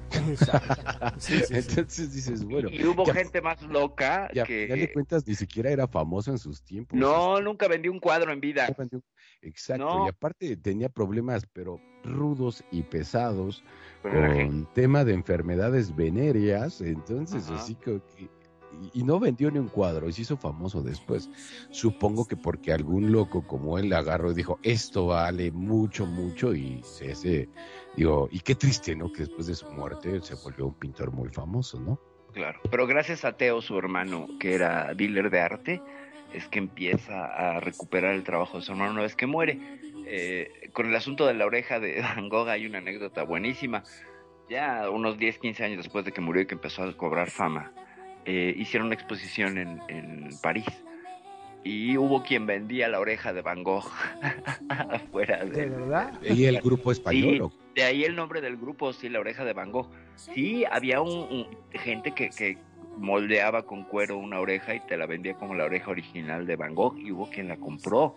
Eso, yo no sé quién está más loco ahí, si quien la hace o quien la compra, ¿no? Y que pueda decir, tengo la oreja de Van Gogh, de tan, de tan famoso que se volvió este asunto de que se cercenó la oreja y todo eso se lo anunció a Paul Gauguin, con quien tenía una, una nutrida comunicación epistolar en esos tiempos, mientras Gauguin andaba en Tahití también llenándose de enfermedades venéreas y bebiendo y con cuanta mujer se le cruzaba, eh, este hombre Vincent Van Gogh, pues llevaba una vida mucho más mm, solitaria, él se ponía unas borracheras tremendas con ajenjo a la luz del sol mientras pintaba, cosa que influyó en los tonos y en las pinceladas de su trabajo. Hay que recordar que su- el puntillismo, el, impresionismo, a la corriente a la que pertenece Van Gogh, pues desafía eh, los cánones de la cámara fotográfica. Ellos surgen como unos reinventadores de la pintura a raíz de que la cámara estaba haciendo su trabajo. Entonces ya los retratos no importaba porque la gente prefería tomarse un retrato con una foto y entonces la pintura tuvo que ser desafiada e inventarse a sí misma. Por eso es que de ahí viene el impresionismo, que era como cerrar los ojos y quedarte con la impresión que se queda en el fosfeno de tus ojos al cerrar la mirada. Vean, la pantalla ciérrenla y se- ese, ese, ese remanente que se queda, eso tenías que pintar como pintor impresionista, ese dato. Yo sé que a nadie le importaba, pero es interesante de traer al caso. Con el señor Dalí, pues sí, loco. Era un bebé de pecho, Dalí, después de todo. Después, la cosa que dijiste, Dalí no, no, nada que ver. Dalí, Dalí, lo que tenía Dalí era un instinto con el marketing muy bueno. Sabía que si estaba en boca de todos, su obra crecía de, de plusvalía. Entonces hacía más cosas fuera del, del caballete, ¿sabes? O sea, pintaba tres, cuatro cuadros y todo lo que hacía alrededor de los cuadros que se presentaban, con un casco de huevo. O, o- o- sí, hay una película ahí muy interesante que hace Dalí y, y que se pone a aventarle huevos a la gente, etcétera. Ese tipo de cosas alternas construían un edificio de personalidad gótica que hacía que la gente dijera, "Ah, ese es el pintor excéntrico, loco, etcétera. Llevó el- la personalidad del pintor más allá incluso que sus do- dotes artísticas, las cuales no niego que las tuviera, eh, pero era más mediático. Dalí era muy mediático, un hombre que eh, estaba en todos lados. O sea, tú buscas entrevistas con Dalí y encuentras 400, buscas entrevistas con Picasso y encuentras 5 o 6 que valgan la pena. Entonces ahí te habla que el hombre sabía perfectamente cómo estar. Si Dalí estuviera vivo, tendría Instagram, tendría eh, Twitter, estaría tuiteando todos los días, alguna babosada, mostrando sus posaderas. Así sería Estaría creando contenido en, Claro. eh, en YouTube. exacto, creaba contenido alrededor de su obra y eso hacía que se volviera, pues que todo el mundo hablara del, del asunto, ¿no? Entonces, era muy bueno para el marketing, evidentemente, pues él en vida vendió mucho más de lo que incluso Picasso llegó a vender, que Picasso, bueno, es un pintor de cepas bárbaro, muy bueno, sobre todo al inicio de su vida. Ustedes vean los cuadros de Picasso a los 15 años y tenía un talento brutal para la pintura. Ya No después- tenía ni cómo pagar para poder pintar ahí en sus lienzos y conseguía de alguna otra manera, ¿recuerdas? Sí, sí, sí, sí, sí, sí. Bueno, eh, eh, ya, ya podríamos también hacer un, un programa también, ¿no? Sobre música y pintores, porque creo que, que muchas obras de arte han inspirado canciones. Como por ejemplo, o nombres de bandas, ¿no? Por ejemplo, La Oreja de Van Gogh, que viene de esta anécdota, ¿no? Que no tiene nada que ver con la pintura ni nada, pero Pues sí. ciertamente eh, Van- este hombre Salvador Dalí, pues un, un maestrazo. A mí en lo personal, yo soy más de René Magritte, ese para mí es el máximo exponente del surrealismo, si pueden búsquenlo, es un genio completo, porque además su obra sí la entiendes. Para, Bueno, no- pero no porque a vos te gusta ese estilo, el surrealismo. Sí, sí, de hecho a mí me encanta, soy fan. Sí, pero, pero por ejemplo, Magnum es más de botero, ¿sabes? Ok. Sí, ¿Sí sabes por qué, no, mi querido Magnum? porque pintaba botes, dijo. En, la- en las playas, sí, hay que más plata, sí, sí, sí. No, me ol- gusta olvidemos, plata, no, olvidemos. no. Pero a ver, ¿qué te parece, mi querida Perfi? Vámonos con algo que la verdad es que a mí me encanta porque es mi suegro, Steven Tyler, Claro. y su banda Aerosmith. Y esta rola que se llama Dude. ¿Qué, qué nos puedes contar al respecto? Pues de nada, que la canción- la que la canción pues volvió a tener un poco de fama después de que sal- fue lanzada con la película Mr. Doubtfire cuando cuando Robbie Williams está haciendo esta parodia del bailar con la guitarra y está con la de Dude looks like a lady la frase pues remite justamente a oye güey se ve como una mujer esa sería la traducción en español no y también tiene un juego un juego de palabras que quiere decir es un hombre que parece una mujer entonces vamos a escucharla y regresamos con algunos datos interesantes sobre esta canción que se presta para muchas polémicas, por lo que dice y por lo que propone. Esto es Dude Looks Like a Lady con Aerosmith. A mi suegro Steven Tyler por aquí. Y el suegro de Renegado, ya que se fue. Kenya, pero una vez te escucha el Siempre lo sabe y siempre lo digo, siempre lo digo. siempre Pero te va a dar más payaso. Ya, ya, ya, vamos con Steve Tyler. dude.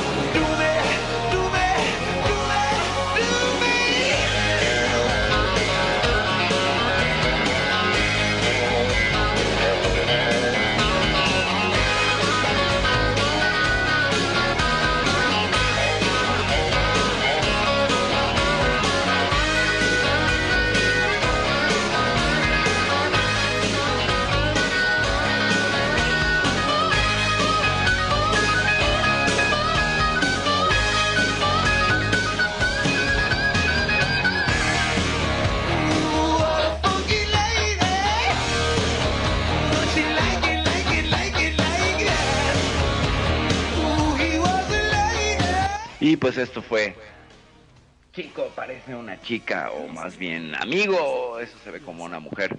Esta canción pues básicamente lo que señala y es una historia muy interesante porque pues estaban un día de farras los chicos de Aerosmith con la gente de Motley Crue y se fueron a, beber a un, a un bar cercano a la playa. Estaban creo que en California, un lugar así.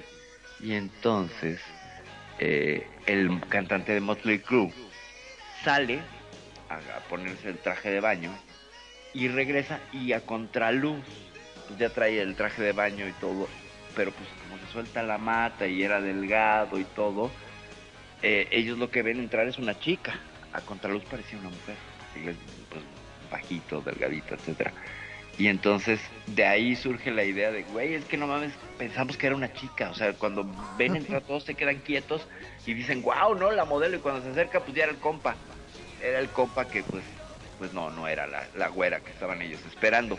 Y de ahí surge esta canción que termina de cristalizar un proyecto que tenían, era Cruising for Ladies. Era como la idea que traía Steven Tyler para hacer la canción, era como, pues ligándose a las, a las damas, ¿no? Y entonces él quería, quería hacer una canción donde la banda estuviera como, pues en ese momento, buena ondeando y que se encontraban una chica y se la ligaban y bla. Y entonces surge la situación, pero no es una chica, es este compadre. Y entonces, pues, ¿qué te parece si, si, este, si le ponemos de título eso que dijiste, no? Porque Steven Tyler dijo, dude, looks like a lady, ¿no? O sea, güey, pareces una chica.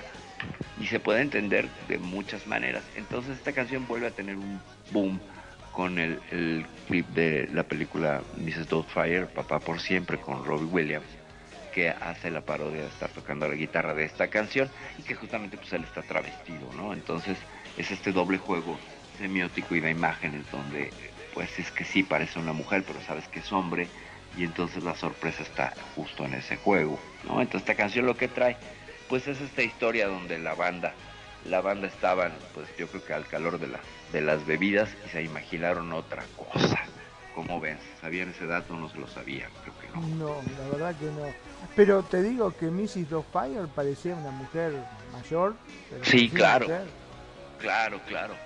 Y, y, y a- en referente al tema, el año pasado Steven Tyler le toman una foto que ya les compartí y pues parece una señora. Sí, la verdad que sí. completamente. Tú lo ves y dices, es una señora de 60 años, este, con el look bojo, eh, lista para irse a tomar unas margaritas, ¿no? O sea, con sus amigas y jugar con Keanu o algo así, o jugar cartas. Se ve completamente como una mujer, entonces creo que la maldición de la canción por andar cantando y diciendo que otros parecían mujeres, le acabó cayendo al señor Steven Tyler renegado. ¿Qué opina? Pues, ¿qué te puedo decir? No puedo decir mucho, es mi suegro, entonces, este, pues sí, además estaba muy loco. No, es que si vieran a su hija, Liv Tyler, en sus buenos tiempos, por eso, toda mi vida, bueno, no toda mi vida, pero ya de mi vida, más o menos, este, arriba de la adolescencia, pues sí, la verdad es que yo, o sea, ya conocí a Aeros- eh, Aerosmith, pero la verdad es que no identificaba, digo, cualquiera tiene- puede tener el apellido Tyler, ya cuando, no, Liv Tyler, y ya cuando la vi en el video de Crazy, de- exactamente de Aerosmith, pues ya dije, ah, no, pues este es mi suegro, sí o sí. Entonces, este, pues no sé, es una banda bastante interesante, yo a mí en lo personal, digo, Este es mi Porque- suegro, dijiste, ¿no? Perdón. Pero Sí, las toallas aparte hoy salió va a una estar a película- full, ¿eh? Es que también salió una en una película Liv Tyler, no sé si la recuerden, donde sale con Bruce Willis. No es Armagedón. hizo- eh, Armagedón, ajá, es correcto. Y, y entonces dije, oh, ¿qué es eso? Dije, ah, no puede ser que mi suegro sea Steve Tyler. Bueno, está bien, no hay bronca. Entonces, este, y de ahí se quedó el mote de que pues, es mi suegro. Es más, cuando estoy en, en set eh, y está Kenya, le digo, bueno, pues vamos con algo de mi suegro Steven Tyler. Y, ya, y, y ese, es- el, el jueguito, ¿no? De, de palabras. Pero bueno, pues yo me despido, muchísimas gracias, me la pasé bastante bien, eh, mi querida Perfi, mi querido Magnum, Isabela, que ya no está por acá, también la bella Kinja. Muchísimas gracias, nuestros queridos radioescuchas. Recuerda que esto es por y para ti.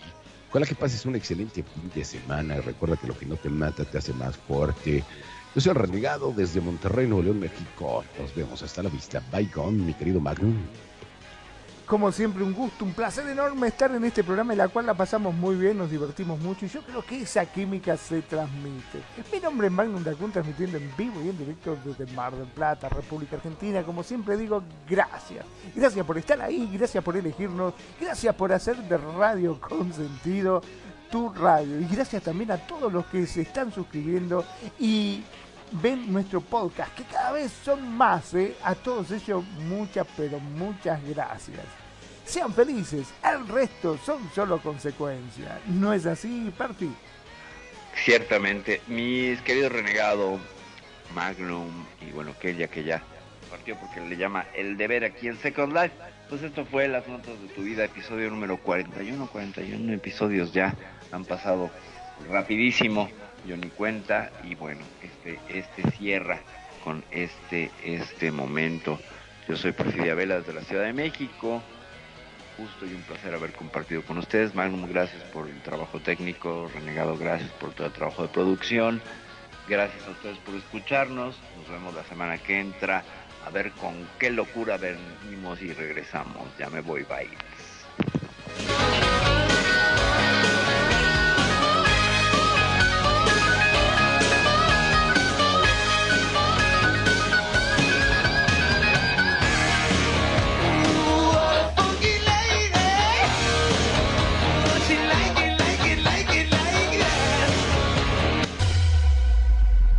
La buena música. Solo la puedes escuchar por aquí. Radio Consentido, consintiendo tus oídos. Tu mejor opción en radio por Second Life.